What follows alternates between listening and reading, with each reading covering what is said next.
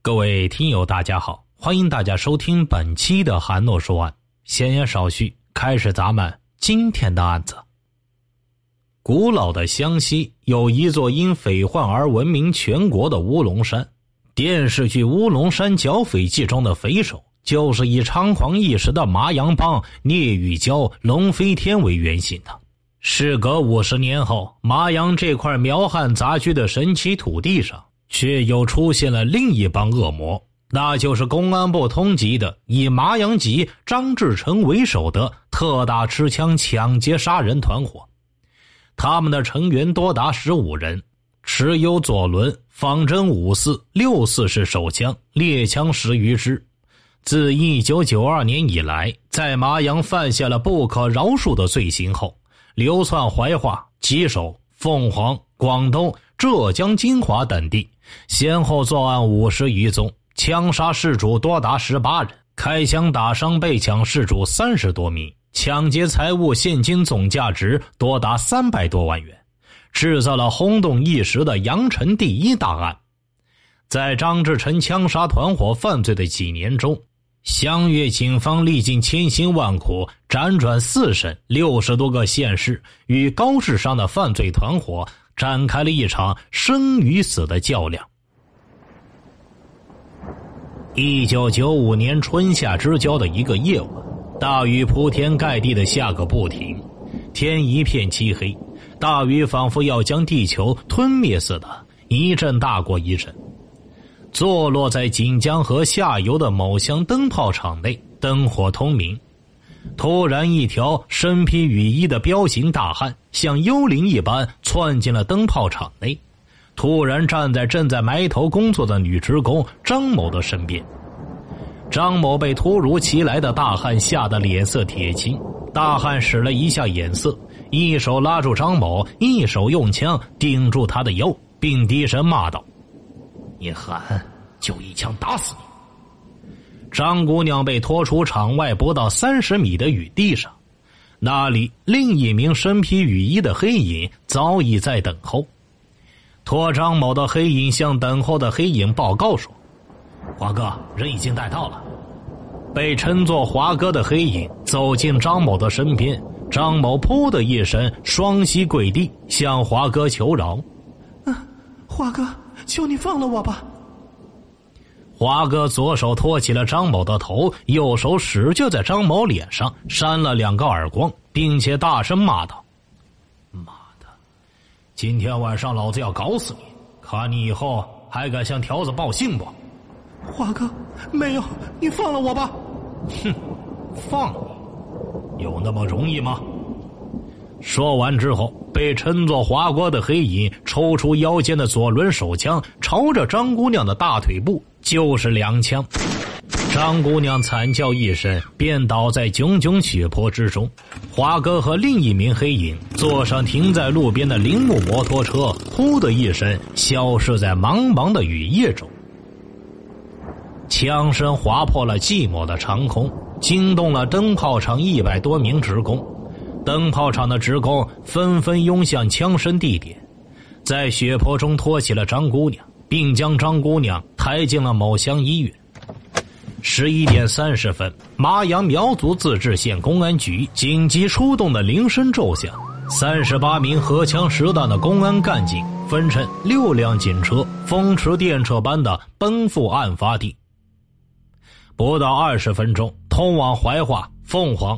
晨曦江口镇的四条交通要道全部被堵截，由滕建喜带领的现场调查组在张姑娘的手术床前简短的问话：“你知道是谁打伤你的吗？”“啊，是华仔。”“他用什么打的？”“是用枪打的。”“为什么打你？”“他说他上次回家的时候被公安围捕了，当时我看见了他，他认为是我报的信。”有几个人？两个人。滕建喜心里一紧，华仔又出现了。他结束了问话，打开对讲机，命令道：“请各组注意，今晚灯泡厂发生的持枪杀人案，就是公安部正在通缉的枪杀团伙头号犯罪嫌疑人张志成（外号华仔）和其团伙的成员所为的。各组务必严把各个路口对过往车辆严加盘查，如遇犯罪拒捕，立即处置。时至多日，全县二十四个乡镇派出所和主要路口的哨卡报告，均未发现案犯的踪迹。华仔像是一下子钻进了地缝中一样，消失的无影无踪，吉凶工作退入了低谷。这个张志成，外号华仔，老刀，又名欧阳辰、张德华、欧阳吕八、刘建刚等，系湖南省麻阳苗族自治县高村乡林溪村人，有妻子和两个孩子。一九九三年。家境并不富裕的张志成不安分守着家中的几亩责任田，便纠集一伙麻阳社会上的烂仔，整日游荡在县城的大街上，四处敲诈过往的外地商人，得来的钱财全部花在酒店和暗娼的身上。深秋夜的麻阳某酒店内，张志成几盅酒下肚，显得格外的兴奋。他对身边的刘安江、陈武勇。欧贤武几人说道：“在麻阳小打小闹不是大事，要干就得干大的，到外地去干，怎么样？”刘安江随即响应，陈武勇、欧贤武只是点了点头。就这样，一个震惊扬尘、惊动公安部的罪恶计划，就在这个苗乡酒店里产生了。张志成为了将刘安江、陈武勇、欧贤武绑在一块。以示三人胆量为名，对他们说道：“今天晚上我们就做个大事看看，看能不能成。”干什么呀？刘安江问道。张志成迷醉的眼睛盯着打扮的楚楚动人的女服务员燕燕，他是一把拉住燕燕的手，将她抱在自己大腿上。嗯，今天晚上陪哥几个去外边玩玩，怎么样？大哥，要玩就在店内，我我不敢到外边玩。你敢不跟老子去？说完之后，张志成一挥手，刘安江、陈武勇、欧贤武等人挟持着燕燕，旁若无人的走出了酒家。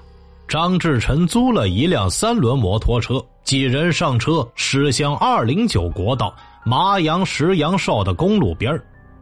张志成兽性大发，命令几个打手剥光了燕燕的衣服，四人轮流强行与其发生了性关系。结束后，燕燕被摧残的不省人事。张志成对手下说道：“留着他是祸害，干脆搞掉他，看谁先敢动手。”刘安江捡起地上的石头，朝燕燕头上使劲砸去。陈武勇、欧贤武也不甘示弱。各自捡起石头朝燕燕头部砸去。张志成见燕燕已经气绝身亡，便将尸体掀到了公路边的水沟里。四人扬长而去。当天晚上，张志成四人收拾行李潜逃怀化，第二天便逃离至广州市，找到了张志成在广州市打工的弟弟张志伟的工地。开始，由于作案的惶恐和慑于法律的威力。几个人在广州的某工地上安分了几个月的时间，但是啊，狗总是改不了吃屎的。一九九四年四月，广州市华南路一工地，四川民工在购买饭时与张发生争执，张志成便纠集刘成欧等十多人闯入四川民工的工地，将两名四川民工在光天化日之下活活打死。随后又转入另一工地。这一回，张志成没有害怕，他在某工地上召集了刘安江、陈武勇、欧贤武、其弟张志伟等七名麻阳籍烂仔。他两手叉腰，耀武扬威的对打手们说：“我们是系在一根线上的蚂蚱，从现在起，你们不干也得跟我干，公安不会放过我们每个人。既然这样。”我们就来干个大的，震惊广州！一个特大持枪抢劫杀人团伙就这样在张志成的精心设计下组成了。自该团伙组成后的两年时间内，他们疯狂的肆虐杨晨，杀人如麻，广州市民谈张色变。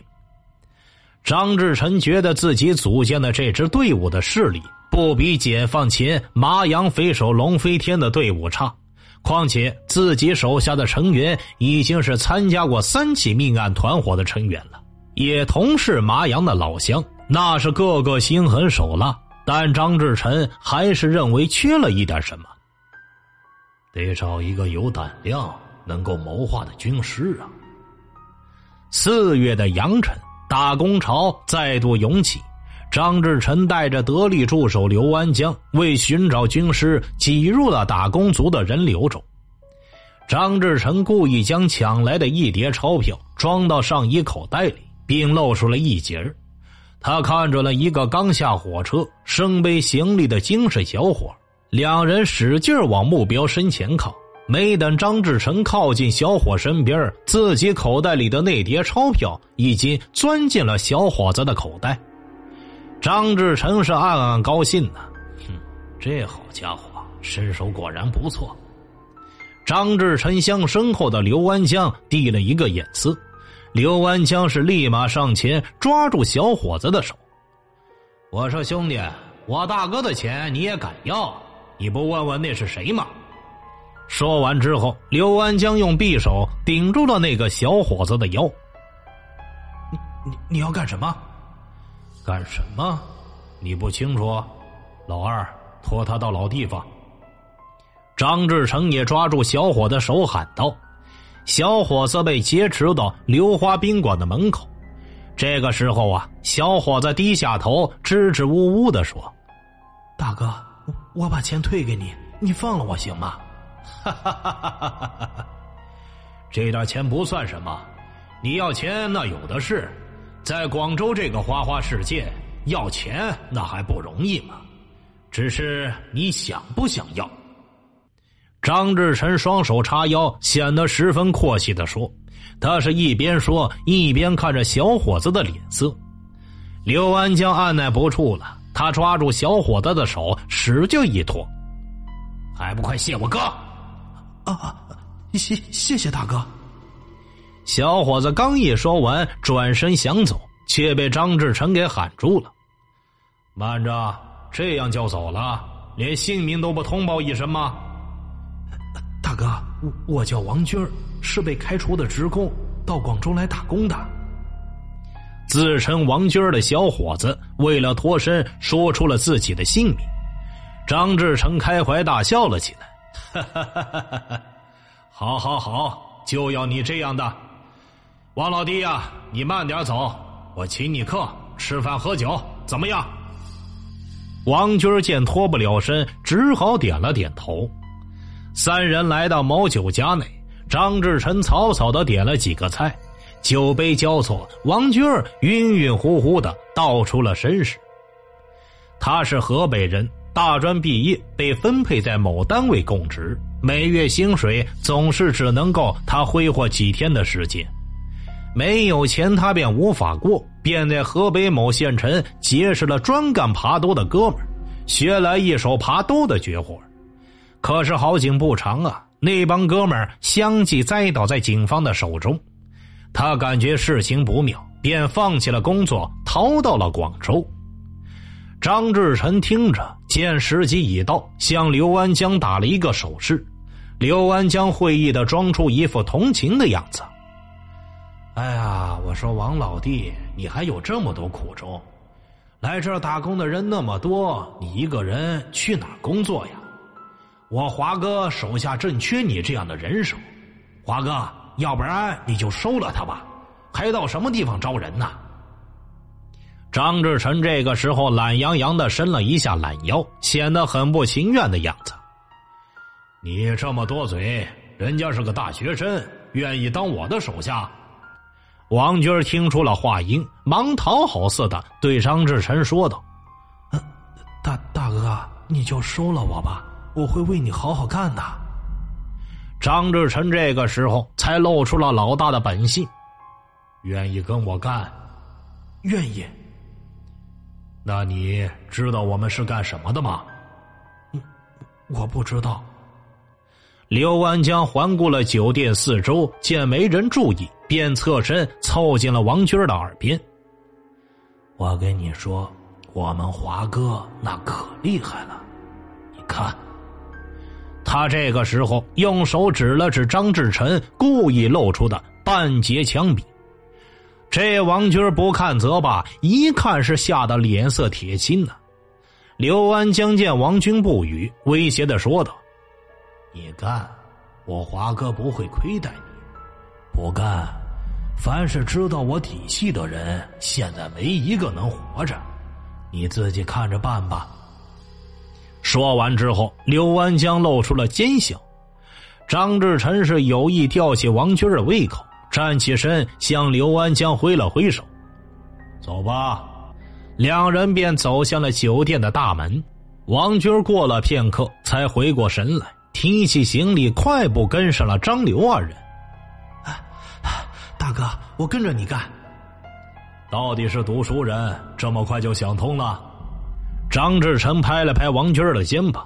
王军加入团伙之后，看到八个人只有张志成一人有枪，他就对张出谋划策。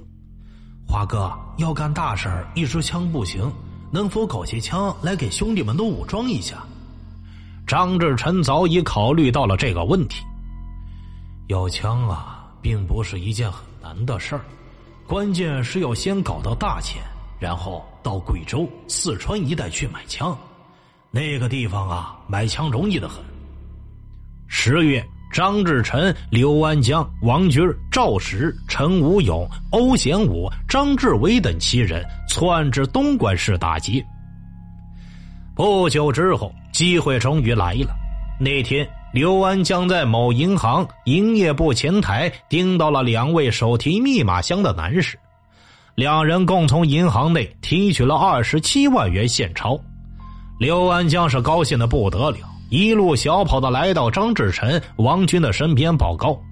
张志臣是一咬牙：“哼，就他们两个人，搞他们两个，走，跟他们上车，再动手。”张志臣摸了摸腰间的左轮手枪，跟着提密码箱的两个男士来到了停在大街边上黑色的皇冠车前。一男士放下提箱，从裤兜里边掏出钥匙，正准备打开车门，张志臣突然掏出手枪，大喊一声：“动手！”提密码箱的两位男士当场应声倒地。王军提起一只密码箱，赵石也提起了另外一只密码箱，跳上了正租车接应的陈武勇的车上，在众目睽睽之下消失在了人海中。晚上八点，东莞市长安镇某出租屋内，张志成望着两只密码箱内的现金，大发雷霆：“妈的，谁敢在老子屁股上插杆子？有种的站出来！”赵石被吓得筛糠似的哆嗦个不停，张志成凶狠的目光一一扫过七名成员的脸孔，最后停留在赵石的身上。赵石是噗的一声，双膝跪在了张志成的面前：“华哥，我没有提箱过来的时候，我动都没动啊。”张志成转过脸问刘安江：“老二，怎么回事你不是说有二十七万吗？”怎么只有二十五万呢？是二十七万，我亲眼看到他们填写的支票，将现金取出放到箱子之后，才出来报告的。刘安江肯定的回答着张志成的问话。张志成掏出腰间的左轮手枪，顶上了子弹，枪口对准了赵石，说：“你下车之后去哪儿了？”华哥，我没有，我真没有。张志成扣动了手枪的扳机，赵石倒在了地上，一动不动。张志成用鼻子闻了闻枪口上的火药味转过身面对手下的成员，一字一句的说着：“今后谁有胆量跟老子过不去，赵石就是他的下场。”说完之后，看了看被他举动吓愣了的手下，大喝一声：“还愣着干啥？赶快将尸体分成碎块！”刘安江抽出刀，将赵石的皮衣剥下，然后吩咐另外五名帮凶把尸体分成了六十多块，用塑料袋装好。七人各提几担来到珠江，将尸体抛进了珠江。抛尸之后，张志成预感到将要发生什么，果然呐，在回来途中遭到了安保人员的检查。张志成摸出手枪，对毫无准备的安保人员又是一枪。安保人员当场被打死，众匪纷纷逃离现场。张志成认为逃离了危险区，他等了一会儿，摸了摸口袋不好啊，暂住证丢在了现场。赶快，赶快离开东莞！张志成立马命令他们。他们离开长安镇出租屋不到二十分钟之后，东莞市警方的警车呼啸而至。然而啊，还是晚了一步。屋内留下的只是一滩血迹和难闻的血腥味张志成带领的匪帮侥幸逃脱了东莞警方的追捕，当晚逃至广州，在广州市白云区张志成弟弟张志伟原来打工的麻阳籍民工的工棚里蹲了一夜。为便于隐藏，张志成只带上弟弟张志伟和他所谓的军师，连续四天时间东躲西藏。他将刘安江和欧贤武派往了贵州省某地购买枪支。不出半个月，刘安江和欧贤武从贵州背回了七支仿五四六四式连发手枪和八百发子弹。张志成看到刘安江、欧贤武能够平安归来，同时还带回来这么多枪，他顿时笑得合不拢嘴。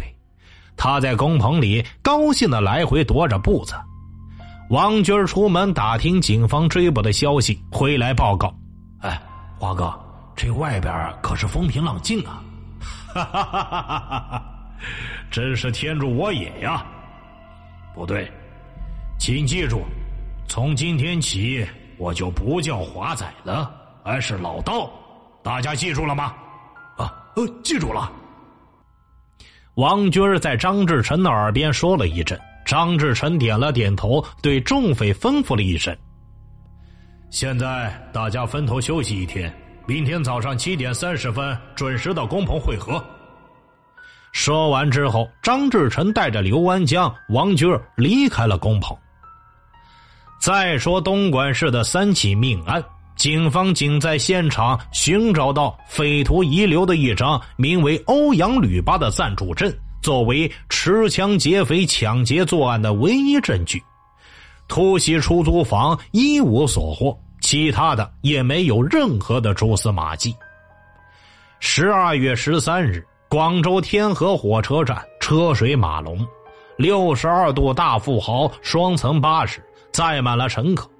张志成经过军师王军的周密策划，一行八人混入了客车内。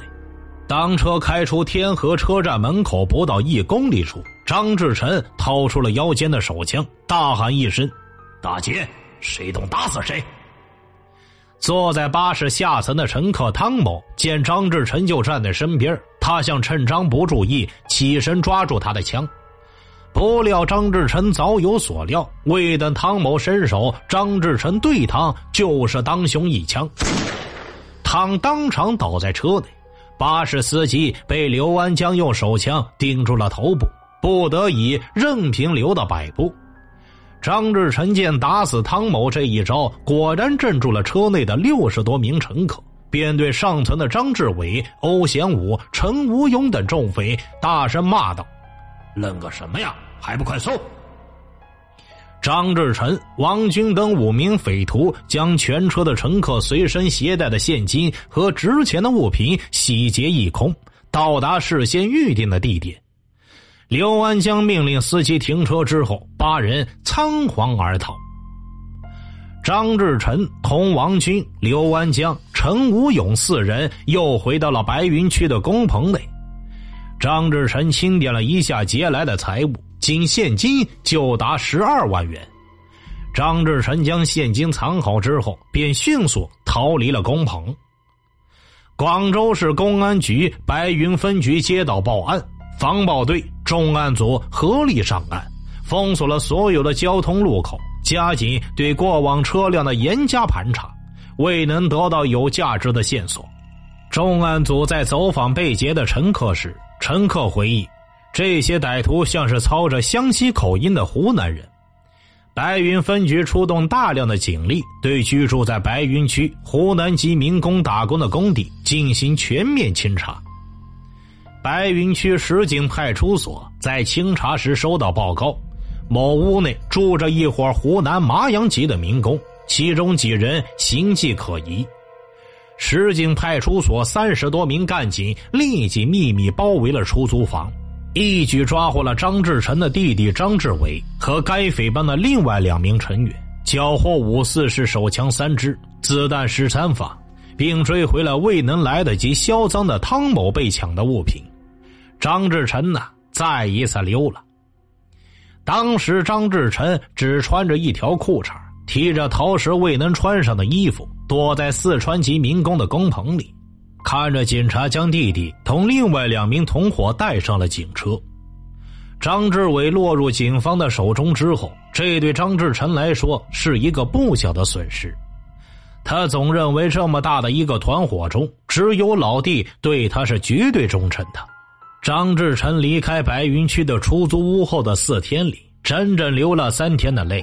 并发誓，只要广州市判处弟弟死刑，便将在广州制造震惊全国的广州事件。他还公开叫嚣：“从今天起，只要警察近身，我便开枪射杀，杀他几个警察看看。”这个时候的张志伟坐在白云区公安分局重案组的审讯室里，他低着头，任凭警察提问。他抱着死猪不怕开水烫的心理，总是不开口。警方看出了他顽固的态度，便从另外两名同党中查出了天河大富豪劫案的全部真相，并查清了张志伟就是系外号“老刀”张志臣的亲弟弟。正值白云区警方着手湘西追捕计划时，一九九五年一月二十二日。张志臣见平安无事，便召集刘安江、王军、欧贤武以及新成员谭贵、黄玉刚、滕某持枪再次出现在天河区。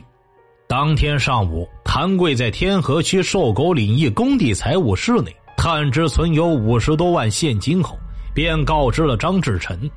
王军第二次来到工地财务室周围，查看地形和财务室人员情况，以及逃离现场的路线，草拟了作案行动方案，并将各项事宜进行了布置。上午十点二十分，工地上的民工没有下班，财务室出纳何某哼着小曲在整理着现金，准备给民工发工资。突然，砰的一声响。自己还没感觉，便倒在了地上，当场死亡。张志成、谭贵、刘安江、王军用提包装好五十万元现金后，断后的欧贤武、滕某突然大喊：“快跑！工地民工发现！”话还没说完，滕某大腿挨了民工重重几棒，滕某倒地大喊：“快跑！不要管我！”话音还未落，枪就响了。这个到死还要为其卖命的滕某被张志成连打四枪，张志成觉得滕某肯定是已死，才慌忙按原计划逃离了天河区。七月二十五日，新西兰籍商人连某在广州市某公司洽谈一笔生意后，坐上了从天河车站开出的幺八三路最为豪华的新福利公共汽车。他为刚谈成的那笔生意高兴的哼着小曲儿，他哪能知道啊？灭顶的横祸很快降临到他的身上。化名欧阳吕八的张志成、刘安江、王军以及新成员谭贵四双贼溜溜的眼睛紧紧的盯住了他。当车行至天河区车站三公里外，欧阳吕八掏出手枪，顶住了那个闭目哼歌的外国人。刘安江、王军、谭贵三人各把车门和车两头。外国佬虽然听不懂持枪人的语言，但他从持枪人的神智中已经悟出一点什么。他侧下身，想凭着自己高大的身材猛撞歹徒，哪知道他刚一侧身，欧阳吕八便连发三枪，将外国人打死在车内。全车二十多名乘客，有三名被刘安江、王军、谭贵开枪打伤。他们洗劫了全车乘客的所有财物，强令司机停车，逃离了犯罪现场。由于本案篇幅过长，要分两期为大家呈现，欢迎转发、留言、点赞。听大案要案，观百态人生。我是说书人韩诺，咱们下期再见。